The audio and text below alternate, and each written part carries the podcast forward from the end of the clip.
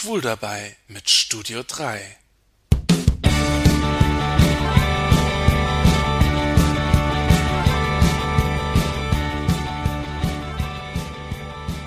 Das Schönste, was einem an einem Sonntagmorgen passieren kann, wachgeküsst zu werden.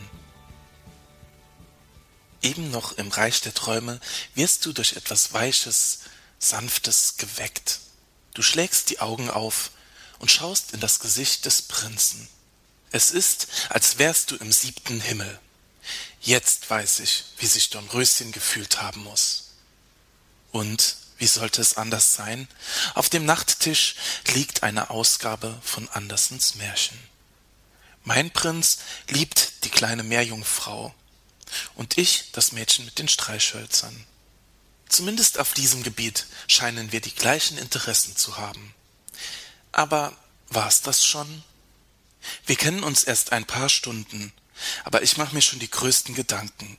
Ich würde am liebsten jetzt gern schon alles von ihm wissen. Auf dem Weg nach Hause überlege ich mir, dass jetzt alle Sonntage so aussehen könnten.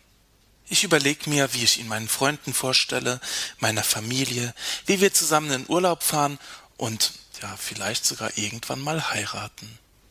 Und sie lebten glücklich bis ans Ende ihrer Tage. Ein Happy End wie im Märchen.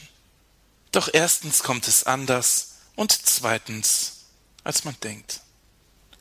Was macht Dornröschen eigentlich, wenn der Prinz, kurz nachdem er sie wach geküsst hat, sich auf sein Pferd schwingt und davonreitet, ohne sie?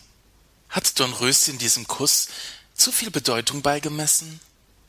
Für den bekannten Theologen Eugen Drewermann, der viele Märchen tiefenpsychologisch gedeutet hat, hat der Kuss bei Dornröschen eine bestimmte Bedeutung. Der hundertjährige Schlaf steht symbolisch für das Unvermögen des Dornröschens, im Leben und in der Liebe vorankommen zu können. Der Kuss des Prinzen bedeutet nichts anderes, als der Geliebten die natürliche Unschuld zurückzuschenken und sie zur Liebe zu erwecken. Hm, toll.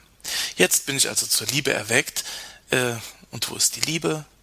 Der Prinz der ist auf einmal ganz komisch, meldet sich gar nicht mehr. Ich bin bereit. Ich könnte mich verlieben. Tja, was macht Dornröschen? Er weckt im Schloss mit den Dornhecken, wenn der Prinz nicht mehr da ist. Nun, sie verfällt in blinden Aktionismus. Beim Hofzauberer Vigo nimmt sie sich einen Zauberring dieser Zauberring ist eine praktische Sache. Sie muss ihn nur einmal um den Finger drehen und schon geht ihr Wunsch in Erfüllung. Aber ich kenne Dornröschen hm, oder meine Gefühlswelt, wie auch immer man will. Wie das in Märchen so ist, wird mit Wünschen recht sorglos umgegangen. Und am Ende ist alles viel schlimmer als vorher. Meine Gefühlswelt wünscht sich schon ganz am Anfang viel zu viel.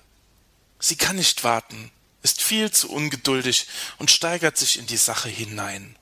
Aber so ist das wohl bei Prinzessinnen, die es gewohnt sind, im Märchenreich zu leben. Und was den Prinzen angeht, vielleicht kein Wunder, dass er sich schnell überfordert fühlt und das Weite sucht. Mir fällt der Rat eines Freundes ein. Lass es erst mal auf dich zukommen. Man muss sich doch erst mal richtig kennenlernen. Es dauert seine Zeit, bis man feststellt, ob man zusammen passt oder nicht.